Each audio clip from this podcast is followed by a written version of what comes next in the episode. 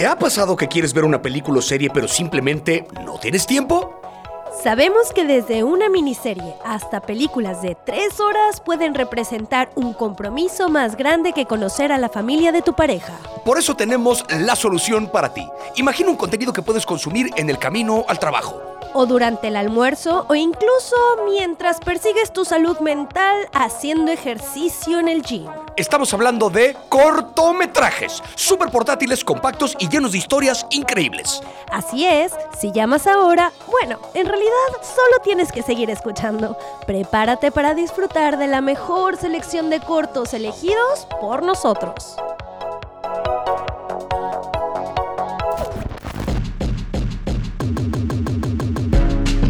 Yo soy Javier Ibarreche. Y yo, Florencia González Guerra. Y les damos la bienvenida a un breve pero cargado episodio de Continuar Viendo. Cortito y al pie. Un podcast de Netflix 99% para ti. Bueno, espero que esté todo el mundo listo ya escuchando esto en su coche, en su casa, en donde quiera que lo estén oyendo. Solamente la advertencia que hacemos siempre, antes de continuar, han de saber que quizá hay spoilers de los cortos que vamos a mencionar. Sí, y aunque la magia la verdad está en la narrativa y no tanto en los secretos de la trama, es mejor que estén advertidos. Si no quieres enterarte por nosotros, pausa, ve los cortos y luego regresa, aquí te esperamos. Ahora sí, avisados y bienvenidos. En algún momento Julio Cortázar hablando de la diferencia entre una novela y un cuento, decía algo así como que la novela gana por decisión dividida, pero el cuento gana por knockout haciendo como un poquito un paralelo con el box. Y un poquito creo que esa es la relación que hay entre una película y un cortometraje. La película gana por decisión dividida en tanto que tiene un tema al que le rasca como mayor, no quiero decir complejidad, pero como más profundidad, de que lo extiende todavía como a sus últimas consecuencias. El corto, en cambio, gana por knockout en tanto que le está apostando como a un gran giro al final, a un gran momento, a un gran aterrizaje de un mensaje es un mensaje que, digamos, viene de una forma bastante más compacta. Y creo que es un poco el caso de los cortos que vamos a hablar hoy. Yo no sé si ustedes que están oyendo esto en su casa, donde sea, son de consumir cortos habitualmente, pero eh, es una actividad que yo recomiendo particularmente porque creo que es un contenido que te ofrece muchas veces lo que una película, pero en una dosis bastante, bastante más apretada. Cuando yo daba clases en secundaria, buena parte de lo que hacía en mi clase de literatura era mostrar cortometrajes para de ahí rascar estructuras de historias, tipos de personajes. Ahora sí que era un contenido que me servía para poner en clase que me diera tiempo de analizarlo en el breve rato que duraba la clase, en lugar de poner una película y estarla pausando clase tras clase hasta eventualmente terminarla para después poder discutirla. Entonces, creo que algo tienen los cortos que, sobre todo a nivel de mensaje, o sea, creo que es una, un contenido muy breve que nos puede dar una discusión bastante amplia que tener en torno a lo que nos está diciendo. Hoy en particular vamos a hablar de los cortometrajes que están inspirados en la literatura de un personaje que ha escrito clásicos indiscutibles. Estamos hablando de Roald Dahl. Yo no soy de cortos, pero sí creo que los patrones de consumo están cambiando y a veces necesitamos cosas más rápidas y quizá como que menos compromiso de la gente y creo que este corto, que es una adaptación de Wes Anderson de uno de los cuentos de Roald Dahl, que Roald Dahl fue la mente detrás de famosas historias que ya son bandera de la cultura pop. Yo me acuerdo mucho de Matilda, de Charlie la fábrica de chocolate, de Gremlins. Y hace ya 14 años, Anderson adaptaba Fantastic Mr. Fox, que todavía me acuerdo de haberla visto y que fue maravilloso en su momento cuando salió en la pantalla grande. Era como stop motion, con un cast increíble y un estilo muy característico. Ya desde entonces Wes Anderson se empezaba a clavar con la obra de Roald Dahl y tenía ya la intención de adaptar la maravillosa historia de Henry Sugar, que es un cuento de Dahl que lo cautivó de niño, pero no sabía cómo llevarlo realmente a, pues, a la pantalla. Y entonces la historia detrás de Henry Sugar es que Anderson no estaba seguro de cómo hacerlo y gran parte de lo que siempre le había encantado de la historia era simplemente el estilo de Dahl a lo largo de la historia de Henry Sugar. Pero lo que pasó finalmente es que no tenía que perder esa voz que sucedía ya en el cuento. Entonces decidió que los actores recitaran y actuaran directamente desde el texto original. Es de cuenta que lo que nosotros vemos en el corto de Wes Anderson son a los actores que están contando la historia y vamos a ver historias dentro de historias sucediendo y ellos mismos van narrando esta historia. ¿Qué opinas de este como metarrelato quizá que sucede dentro de la historia de Henry Sugar? ¿Te gusta, no te gusta? ¿Qué impresiones te llevas? A mí, sí. A mí me encantó esa, esa como.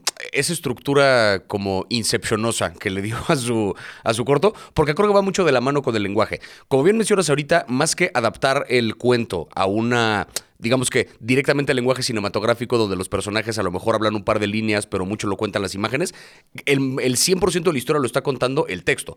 Los actores están narrando, de repente tienes un personaje de un médico que hace estas intervenciones de ¿y cómo te llamas? Le dije. O sea, el hecho de que diga la frase le dije, como si estuviéramos leyendo un cuento directamente, es porque eso, ¿no? Wes Anderson agarró el texto tal cual para adaptarlo directamente para que no se nos olvide que esto está basado en una obra literaria. Entonces, eso le da como un estilo muy diferente al, al, corto, pero además de ser una mezcla de cine y literatura, también tiene mucho de teatro. Porque los sets que está utilizando como que son sets más o menos estáticos donde se levanta una pared y aparece atrás otro set el efecto práctico con el que hace que de repente un personaje levite es que se siente en una caja que tiene dibujado como un poquito del paisaje para que parezca que está unos cuantos centímetros elevado por encima del piso. Son recursos muy teatrales los que usa en la producción de la película. Entonces, estás hablando de una historia que mezcla cine, teatro y literatura.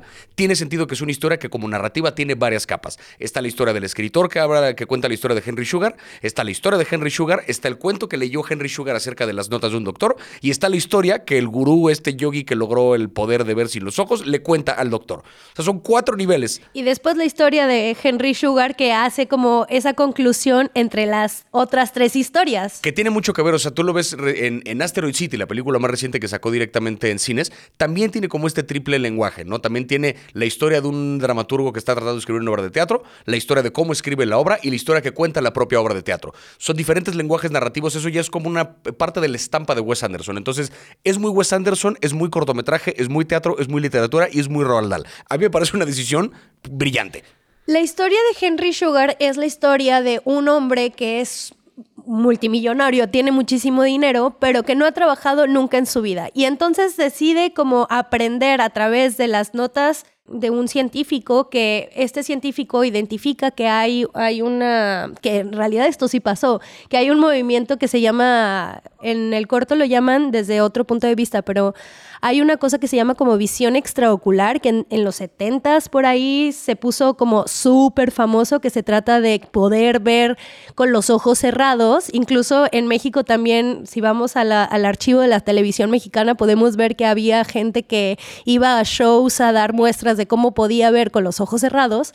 Bueno, Henry Sugar decide utilizar estos poderes, bueno, más bien, investigar cómo funcionaba esto de ver con los ojos cerrados para al final de cuentas utilizarlo para apostar, porque le gustaba mucho apostar a las cartas y desarrollar todo este poder de concentración que va a conocer a un yogi y el yogi le dice como, mm, vas a pasar 20 años para que tú realmente te puedas concentrar y hablar y, poder ganar, ¿no? O poder este, desarrollar como estos poderes de concentración. Y el güey se pone súper obsesivo y entonces dice, no, en, eh, lo, lo logra hacer como en tres años, algo por el estilo. Tres años y cacho. Sí, porque el, el, personaje que interpreta Ben Kingsley, que es el Imdad, se llama, que es el, tipo que se fue de su casa y fue a trabajar en un teatro ambulante y eventualmente dio con este yogi que le dijo, si practicas mucho, a lo mejor en 20 años consigues esta habilidad. Tardó más o menos ese tiempo en conseguir la habilidad de ver sin los ojos. Henry Sugar, al leer esta historia, que se la encuentra además en la biblioteca de un compa suyo y se roba el cuento, o sea, le da igual. Encuentra esta historia eh, partiendo de las notas del médico y él en tres años y cacho, tres años y meses, logra dominar esta habilidad porque lo practica todo el día. Todo el día, todos los días. Se obsesiona completamente. Y, a partir, y es bonito porque sí hay como esta cosa, digamos, de, apelar a lo bueno del ser humano, que también es como característico de los cuentos de Roald Dahl, pensando un poco en lo que pasa con Charlie en la fábrica de chocolate, que tiene un final positivo, a pesar de que mueren una bola de niños en una fábrica, pensar que en Matilda también tiene como un final alegre, donde de pronto como la gran figura de autoridad que es la maestra es derrocada y los niños ah, se hacen control de la escuela. De esa misma forma acá, Henry Sugar de repente, al no encontrar placer en estar gane y gane y gane en las apuestas porque ya es demasiado fácil, como que quiere hacer algo con su dinero. Y se le ocurre entonces regalarlo y llega un policía que le dice, a ver idiota, no lo tires a la calle. Porque lo está lanzando desde la ventana de su casa. Desde la ventana de su casa donde la gente que está pasando por el equivalente a Fifth Avenue lo está recogiendo, dices, pues sí, mamonos, esta gente ya tiene dinero, nada más, o sea, así no funciona. Y empieza a poner hospitales y orfanatos y nos dan a entender que fue un gran filántropo y un gran como eh, eso, o sea, un tipo que quería mucho a la humanidad y solo le regaló y le regaló y le regaló lo más que pudo hasta que eventualmente murió. Es un final anticlimático, quizá, pero es un final lindo y que creo que va en línea también un poquito con lo que hace Roald Dahl. O sea, me parece que Wes Anderson entiende muy bien este autor y por eso tenía sentido que él fuera el que lo adaptara. Aparte ya había pasado mucho tiempo desde Fantastic Mr. Fox, nos hacía falta un poquito más de contenido. Y creo que, o sea, dentro de las adaptaciones que hay de cosas de Roald Dahl, salvo el caso quizá de Matilda con Danny DeVito, que es un clásico que se pone en un plano aparte, creo que eh, ahora sí que me hace sentido que Wes Anderson sea el que, el que dirija las adaptaciones de esta literatura. Como que tiene todo el estilo a lo que saben esos cuentos. No sé si me explico. Para muchas personas los cortos son una iniciación o un momento ahorita donde estábamos casi en el informercial al principio del episodio hablando como, vengan, vamos a tener una, un consumo distinto de las películas o de, las plataformas que vemos, ¿no? Y creo que algo que va a empezar a suceder es que vamos a ver más y más cortos. Por ejemplo, Wes Anderson, además de Henry Sugar, va a publicar The Swan, que es una historia corta de Roald Dahl para jóvenes adultos sobre un chico pequeño y que es perseguido implacablemente por dos matones que son bastante idiotas, pues porque el chico es muy genio. El otro corto que va a salir pronto también de la mano de Wes Anderson y de Roald Dahl es eh, The Ratcatcher, que es una historia corta, bastante menos conocida de Roald Dahl, sobre un exterminador profesional de roedores. No diré más porque no quiero spoiler nada. Y también va a salir Poison, una historia corta bien conocida de Roald Dahl sobre un hombre que descubre una serpiente venenosa durmiendo en su cama. No más.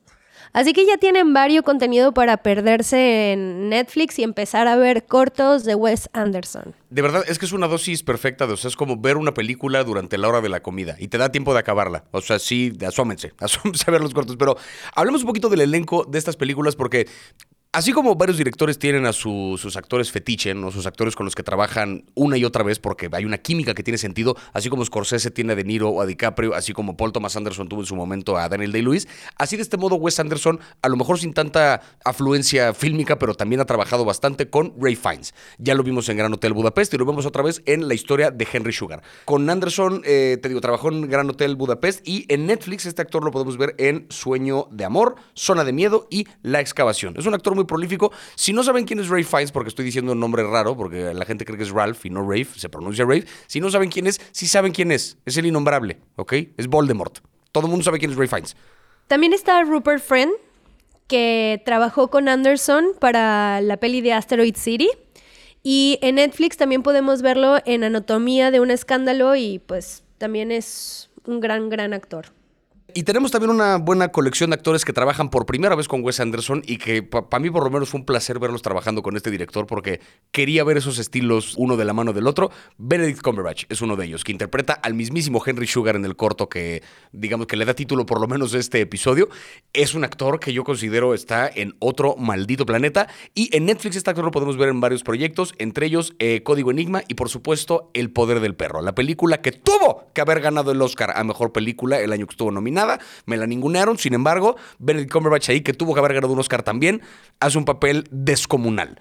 También está Dev Patel, que es este actor británico también conocido por varios eh, roles que aparece en Netflix como Perdí mi cuerpo, como Chappie, y que bueno, también ha trabajado en series, yo creo que la primera vez que yo lo vi, creo que me parece que fue en Skins. También salió en Lion, en Slumdog Millionaire, en The Green Knight y en Hotel Mumbai, entre muchas otras películas que tienen su repertorio. Actúa también por primera vez con Wes Anderson Richard Ayoade, que según yo, él brincó a la fama con esta serie de The IT Crowd, una sitcom de hace ya varios años que era justamente acerca como del, del equipo, digamos, que operaba la parte tecnológica de una, de una empresa. Una cosa tipo The Office, pero todavía más ñoña. Y este actor tiene un pinche timing cómico impecable. En Netflix lo podemos ver en un par de proyectos donde presta su voz. Es un gran actor de doblaje también. Sale como una de las voces de la serie Desencanto y sale también en Neo Yokio. Lo dije bien, no es Tokio, es Neo Yokio, es el título. No me digan pendejo, ¿ok? Ok. Fuertes declaraciones. Ay. Porque es que de repente uno como, ah, dijo yo que es bien estúpido. No, no, espérate, así dice la serie. También está Ben Kingsley, que en Netflix puedes encontrar otras películas de él como Operación Hermanos, Operación Final. Y Ben Kingsley también ha participado en películas como Gandhi, como La lista de Schindler, Shutter Island, Iron Man. Tiene como esta cara peculiar que, que son unos ojos profundos, grandes, que parece ahí que tiene como algún tipo de situación, trastorno mental o algo pero que es un gran, gran actor. Que a mí en este corto me encantó la actuación de este actor porque sí tiene como una implicación, o sea, misma, esos ojos del loco están ahí. Sí.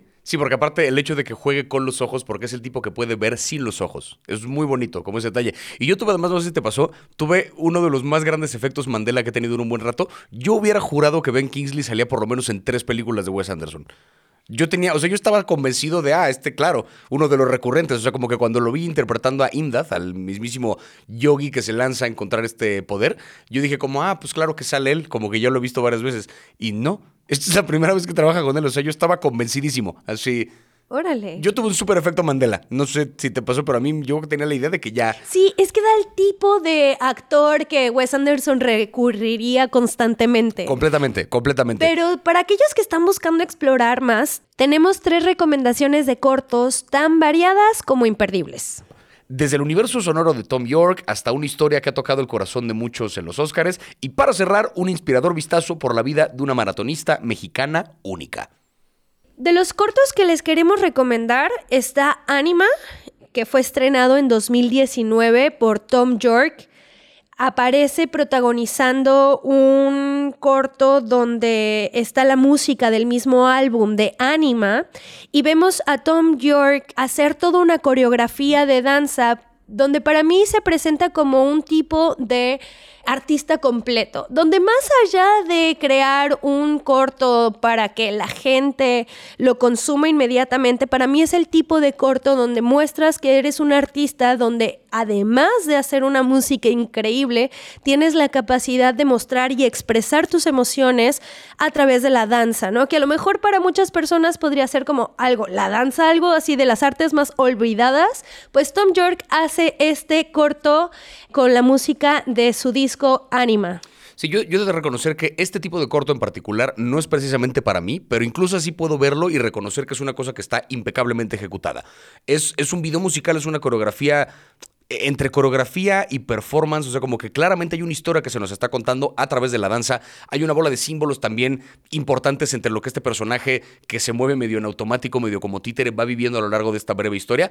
Creo que es una experiencia que vale, que vale la pena. Sí recomiendo esto, verlo en la mejor condición visual posible. O sea, no para verlo en el teléfono mientras uno está comiendo. Este creo que sí vale la pena sentarse en una gran pantalla con buenos audífonos para clavarse de verdad en la parte audiovisual. Y es una expresión artística al final de cuentas. Es, es ver alguien que es un artista expresándose con otros lenguajes que no solamente son la música. Sí, y bueno, importante mencionar también que el director de este cortometraje es Paul Thomas Anderson, ¿no? o sea, de la mano de la música de Tom York, pero es Paul Thomas Anderson quien dirige este corto, que es el director que conocemos por películas como Boogie Nights, como Magnolia, como Licorice Pizza, y una que hace no mucho se agregó al catálogo de Netflix y que yo considero una de las mejores películas de la historia, There Will Be Blood, o en español, Petróleo Sangriento, que es una, o sea, no tiene que ver con lo que estamos hablando hoy, estamos hablando de cortometrajes, pero si de paso se llevan el nombre de este director, asómense a There Will Be Blood, pedazo de película. La coprotagonista es Diana Roncione, que es la esposa de Tom York, y ninguno de los dos tiene formación en danza, pero aún así la verdad es que son performances increíbles. Es una, sí es una locura y un, ahora sí que saliéndonos un poquito de esta, de esta línea, pero no del todo, es un cortometraje que creo que tiene también mucho más que ver con la experiencia visual y sonora que con la experiencia del lenguaje. Hablo de un corto que se llama Si algo me pasa, los quiero. Un corto que fue una victoria contundente en los Oscars de 2021 porque hablaba además de una de una realidad que resuena mucho con el público, sobre todo estadounidense, pero desde un lugar que se siente bastante universal. El corto sin, sin mayor uso del lenguaje, o sea, sin realmente comunicar nada con, con diálogo, muestra a una pareja de casados que claramente están pasando por un mal momento. Cada vez se hablan menos, comienza con una imagen en la, que, están en una mesa muy larga, cada uno de un extremo de la mesa, y ellos no se están hablando, ellos solamente están comiendo, pero hay una cosa bien bonita donde sus sombras proyectadas en la pared de atrás son las que están gritándose las unas a las otras porque ahora sí que están discutiendo realmente sin discutir, ¿no? Un poquito como diciéndonos, dentro de este silencio brutal que están manejando a la hora de comer, hay una cosa dentro de ellos que está discutiendo y peleando entre ellos. Todo esto de nuevo sin usar un solo diálogo y todo con lenguaje animado bellísimo. El corto eventualmente nos revela que tiene que ver con esta pareja perdió a una hija y la forma en la que perdieron a la hija es donde realmente llega como el madrazo emocional de esta historia, porque nos dan a entender que la perdieron en un tiroteo escolar. No fue por una cuestión de una enfermedad que no pudieran atender a tiempo, no fue por un accidente en el que ella se haya metido sin querer, porque fue una cosa que estaba completamente fuera de su control y que es una realidad peligrosamente ordinaria en Estados Unidos. Entonces, esa creo que fue la parte que resonó mucho con el público eh, norteamericano y que la verdad uno lo ve y dices, o sea, en el momento que llega, las únicas palabras que se dicen son este mensaje de si algo me pasa, los quiero le mando como un mensaje, ¿no? Da a entender que en, medio del tiroteo. Exactamente, en medio del tiroteo manda mensaje y por eso es como tan devastadora la situación. O sea, yo no me imagino lo que ha de ser estar en una situación como esa, pero creo que el corto la refleja muy bien y eso es lo cabrón. Yo veía este corto y me daba cuenta como de que, bueno, claro, estas sombras son los miedos de los padres que están preocupados por cualquier cosa que le pueda pasar a su hija. Y decía, esto es la historia de un feminicidio eh, qué está pasando, porque de pronto también empieza como a utilizar una canción de que dice como I'm just a lady and I like to be protected o algo así como me gusta que me protejas, eh, soy, solo soy una niña y, claro, ¿no? O sea, eh, para mí fue como empezar a ver la niña cantar eso y ¡pum! De repente termina con esta escena o, bueno, este momento de te revelan lo que realmente pasó y si es como de, ¡ay, mi corazón se apachurró! Porque claro, o sea, a lo mejor no solamente es sobre el tiroteo en las escuelas de Estados Unidos, es sobre los miedos que los padres tienen sobre sus hijos de que algo les pase. Y ahí creo que a mí es cuando la piel se me pone en chinita porque se podría llevar a cualquier otra cosa. Sí, está muy... Es una historia poderosa. No recomiendo verla a cualquier hora. O sea, sepa que es una historia que, aunque ya les haya contado, ya les hayamos contado de qué se trata, va a doler cuando lo vean porque está hecho de esa forma. O sea, el lenguaje audiovisual es muy preciso, no efectista, sino al contrario. Creo que muy sincero y por eso pega tan cabrón.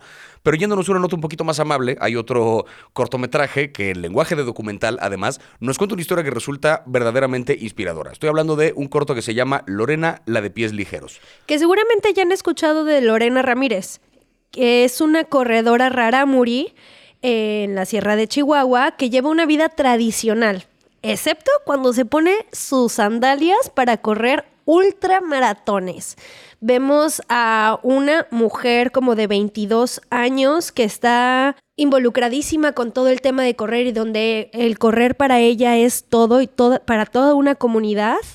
Y bueno, vemos en el documental también como una reflexión sobre su sobre lo que significa correr para la gente Raramuri, pero también cómo funciona ser parte de una comunidad originaria apegada a sus raíces y hay una escena donde ella muestra todos los tenis que le han regalado de los maratones y cosas por el estilo y ella dice, yo no me voy a poner estos tenis porque los que los traen puestos siempre están detrás de mí. Oye, ¿y como cuántos kilómetros tienen esas chanclas? Porque son unos guaraches así. Y le hacen, mm, pues yo creo que como más de 500 kilómetros. Oye, esa mamada, o sea, 500 kilómetros. O sea, yo, la idea de correr por más de 5 minutos a mí me parece, o sea, es como, pues estar sano. ¿A qué costo? ¿Sabes? O sea, como que no, no, no puedo dimensionar. si hay una actividad a la que jamás le entraría, es a esa. Yo salgo a favor en defensa de los corredores y las corredores, qué bonito. Está muy bien, está muy bien y está padrísimo. Respeto mucho que tengan esa fuerza de voluntad. Yo ni en pedo. O sea, yo como que si hay una actividad que no concibo, es la de correr. Hay una parte en la que lanzan por ahí un dato de, en este maratón, ¿cuándo te hiciste? No, pues corrí 100 kilómetros en 12 horas. ¿De qué me estás hablando? 100 kilómetros corriendo. ¿De qué me estás hablando? O sea, me da hueva hacerlos en coche. ¿Sabes? Corriendo, no mames. O sea. Aparte, el amor es una dura. O sea, ella está así, en plan de que toda la gente se le acerca a tomar fotos y así, y ella ni sonríe, ni, ni nada, y está como súper decidida a qué es lo que ella tiene que hacer. Y creo que eso está bien chido como ver lo, tradicional de una cultura originaria cómo se combina con un contexto global, porque la llevan a, correr a Japón, a, no sé, al, al maratón de la Ciudad de México, a España. Es una locura, ¿no? Porque además toda la familia gira alrededor también de correr. Todos tienen como una tradición, no solamente, no, no, o sea, no solamente es una familia tradicional, como mencionabas al principio, tienen la tradición de correr en general en la familia. Creo que lo que resulta particularmente inspirador de esta historia tiene justo que ver con el hecho de, eh, como que te desmitifica un poquito esta idea de, ah, es que te hace falta el equipo preciso para, ¿no? O sea, si bien hay deportes donde sí requieres como de un equipo especializado y de una, o sea, hay deportes claramente bastante más elitistas, por así decirlo, donde dependes de una bola de, eh, de condiciones socioeconómicas para poder practicarlo. El caso del atletismo de correr en particular no lo es como que te rompe un poquito la idea de es que si no tienes los tenis chidos, es que si no tienes las condiciones. No, tiene mucho más que ver con fuerza de voluntad. Y si alguien tiene eso, es Lorena. O sea, porque de nuevo estamos hablando de alguien que con las chacras y demás se aventó tremendo maratón. Y esa historia, creo yo, resulta, independientemente del lenguaje del cortometraje, muy inspiradora. Y que también es como una mezcla rara de que, pues sí, más bien es, o sea, ellos corren muchísimo porque sus necesidades, o sea, para poder cumplir sus necesidades tienen que correr entre cañones, montañas, etcétera, y de eso le sacan provecho para este, estar en, el, no sé, en un mundo que no es necesariamente originario o tradicional. Creo que este episodio llega como un recordatorio de que también existen los cortos como una forma de consumir arte audiovisual.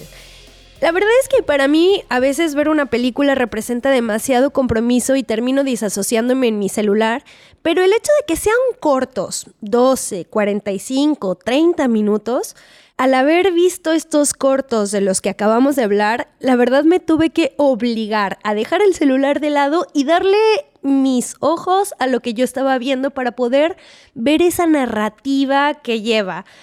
¿Cómo te quedas con los cortos tú, Javi? Creo que, eh, digo, un poco podremos lanzar la pregunta de si es o no el momento de los cortos. Yo no sé si sea el momento como tal, porque lo cierto es que el cine siempre está como por diferentes periodos de crisis y de, y de prosperidad, en diferentes modos, en diferentes lenguajes. Lo que sí creo es, una, sí es cierto lo del compromiso. Es más difícil cada vez que una persona asume el compromiso de ver una película y todavía el de una serie, porque creo que era en una edición de los Golden Globes, o no me acuerdo, que Tina Fey por ahí justamente se burlaba, ¿no? Decía, la gente ya casi no ve películas, ya solamente quieren ver televisión, porque es un, yo no quiero sentarme frente a la tele dos horas, quiero sentarme frente a la tele una hora cinco veces. Esa era como la diferencia, ¿no? O sea... Sí, eso a mí me pasa. Ajá, es mucho más fácil ver una serie. Yo prefiero ver series porque las películas es un compromiso enorme. ¿Qué es lo que pasa con la serie? Que de repente, si tú tienes una serie de seis capítulos, por ejemplo, y tres, cuatro capítulos están chingones, a lo mejor llega un momento en que te decepciona, llega un momento en que ya perdiste como la conexión emocional con. No siempre te da tiempo de maratonear seis horas de televisión, a lo mejor le pones una pausa y luego como que se te olvida. Creo que la virtud justamente del corto es que está en un punto intermedio. Dura lo que un episodio de una serie, pero te ofrece lo que te ofrece la, la, complejidad y la, como decirlo, el valor completo de una película porque estás viendo de principio a fin el contenido completo que el director te quería ofrecer. Entonces, creo que por ese lado vale la pena. Vale la pena también por el hecho de que es relativamente más sencillo producir un cortometraje que producir una película. Es decir, para cineastas que están apenas empezando a tratar de meterse al mundo del cine, vale la pena empezar por un buen cortometraje. Hay festivales de cortometrajes, hay categorías de cortometrajes en las importantes premiaciones. Hay forma de que un cortometraje haga ruido y de ahí te lance hacia el siguiente gran escalón de la industria cinematográfica. No por nada, directores como Nolan, como Wes Anderson, como Guillermo del Toro, eh, como Natalia Beristain, como David Lynch, directores que ya tienen una trayectoria importante produciendo películas completas, empezaron dirigiendo cortometrajes. Porque es una forma como de poner a prueba el, esto es lo que tengo que ofrecerle al mundo, esto es lo que quiero decir. Creo que vale la pena asomarse más a cortometrajes porque hay joyitas muy chingonas. Y sobre todo, y esto pequeño paréntesis, cuando vean la categoría de los Oscars, de los nominados a cortometraje, eso sí véanlos todos. La categoría de mejor película siempre está súper politizada, hay un par de mamadas que no tienen nada que hacer ahí, pero las categorías de cortometrajes, como poca gente les pone atención, suelen ser bastante más precisos con qué sí se merece estar ahí. Entonces, asómense a ver los cortos nominados, creo que se llevan cosas chidas. Y porque también es como una ventana al futuro, ¿no? De quiénes podrían ser los siguientes directores que tengan los reflectores. Totalmente. Pues bueno, bandita, hemos llegado al final de este episodio. Si se les hizo corto, genial, esa era exactamente la idea. Recuerden seguirnos para no perderse ningún episodio de Continuar Viendo, un podcast producido por Posta. Y si no quieren perderse nada de nada de nada de nada, entonces sumen arroba NetflixLat a sus redes favoritas, no se van a arrepentir. Gracias por acompañarnos una vez más. Yo soy Florencia González Guerra. Y yo Javier Barreche, nos vemos el próximo episodio.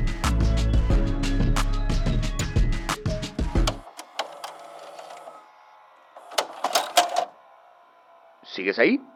Si te quedaste con más ganas de historias cortas, hoy quiero recomendar una película que no es exactamente un cortometraje, pero podríamos alegar que está hecha de varias historias cortas. Hablo de una película que se llama La Casa, que se estrenó en 2022 en la plataforma directamente Netflix y que es una historia que son tres historias diferentes, todas animadas en stop motion y que todas giran en torno a una misma casa.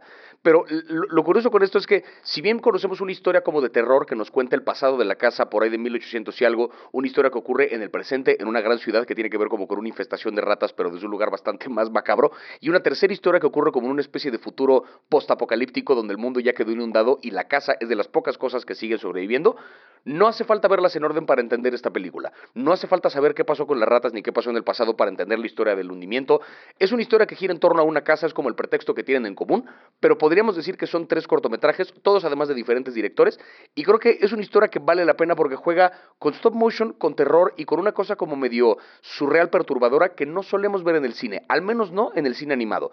Creo que vale la pena por lo menos como experimento. Si son como de estómago sensible, no la recomiendo, sobre todo si les dan asco las ratas. No se asomen a ver la película, pero si soportan ver ese tipo de imágenes, les prometo, vale la pena la experiencia del segundo corto que tiene que ver, o sea, no han visto una infestación como esa en un buen rato. Asómense a ver, la casa está en Netflix, vale bastante la pena. Ahora es tu turno. ¿Qué cortos te marcaron o cuáles nos recomendarías? Deja tus sugerencias en los comentarios de Spotify.